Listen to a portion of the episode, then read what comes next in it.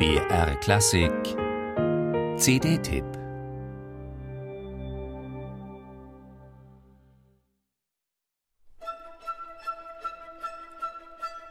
Während in Russland die Oktoberrevolution das Unterste zu Oberst kehrt, erlebt der junge Sergei Prokofjew im selbstgewählten Exil in Paris eins seiner aufregendsten Jahre. Der Westen ist gespannt auf den Neuling, dem der Ruf eines Enfant terrible anhängt. Der extravagante Stücke komponiert, wie die mystischen Vision Fugitive oder das halsbrecherisch schwere dritte Klavierkonzert.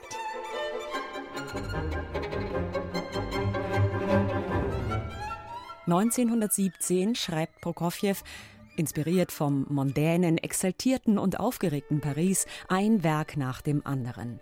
Auch sein erstes Violinkonzert das allerdings lange keinen interessiert. Sieben Jahre später erst gelingt die Uraufführung. Ein Reinfall. Pech, dass Igor Strawinski im selben Konzert sein Debüt als Dirigent gibt, mit seinem modisch pfiffigen Oktett. Der Star persönlich auf der Bühne ist natürlich das Highlight des Abends. Dagegen scheint den erwartungsvollen Parisern, die akustisch längst Knaller wie Le Sacre wegstecken, Prokofjews lyrisches, fast graziles, schnörkellos reduziertes Violinkonzert ein wenig fad. Bronislaw Hubermann, der es eigentlich hätte uraufführen sollen, war so desinteressiert, dass er noch nicht mal die Noten angeschaut hat. Serge Kusewitzkis Konzertmeister in Paris, Marcel Darieux, muss es dann richten, macht seine Solosache souverän und erntet doch nur Anstandsapplaus.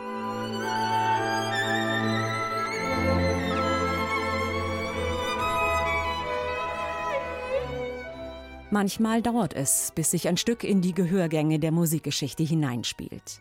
Bei Prokofjews erstem Violinkonzert ist es so, beim Viola-Konzert von William Walton, gerade mal zehn Jahre jünger, gibt es ebenfalls größere Startschwierigkeiten.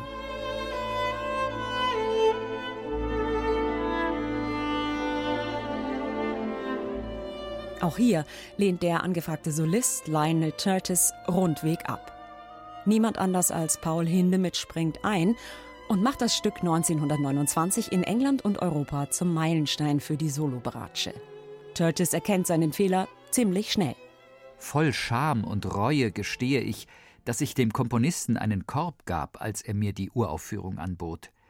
Die Neuheiten in seiner musikalischen Sprache erschienen mir an den Haaren herbeigezogen.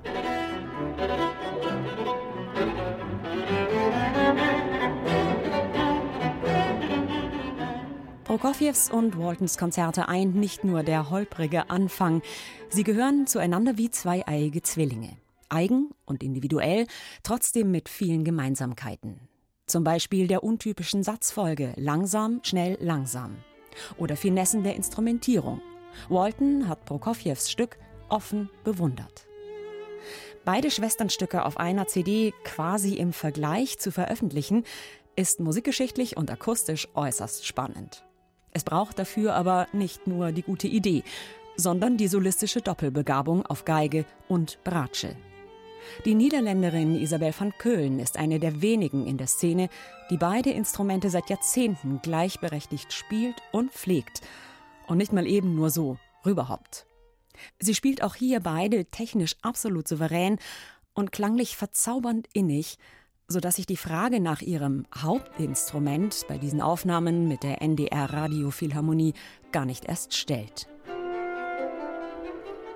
Was aber am meisten fasziniert und was Isabel van Köln als Musikerin seit jeher unabhängig vom Instrument auszeichnet, sind ihre Konzentration auf das Wesentliche, das Besinnen auf das Schlichte, Einfache und das Genießen von Innerlichkeit und Dezenz.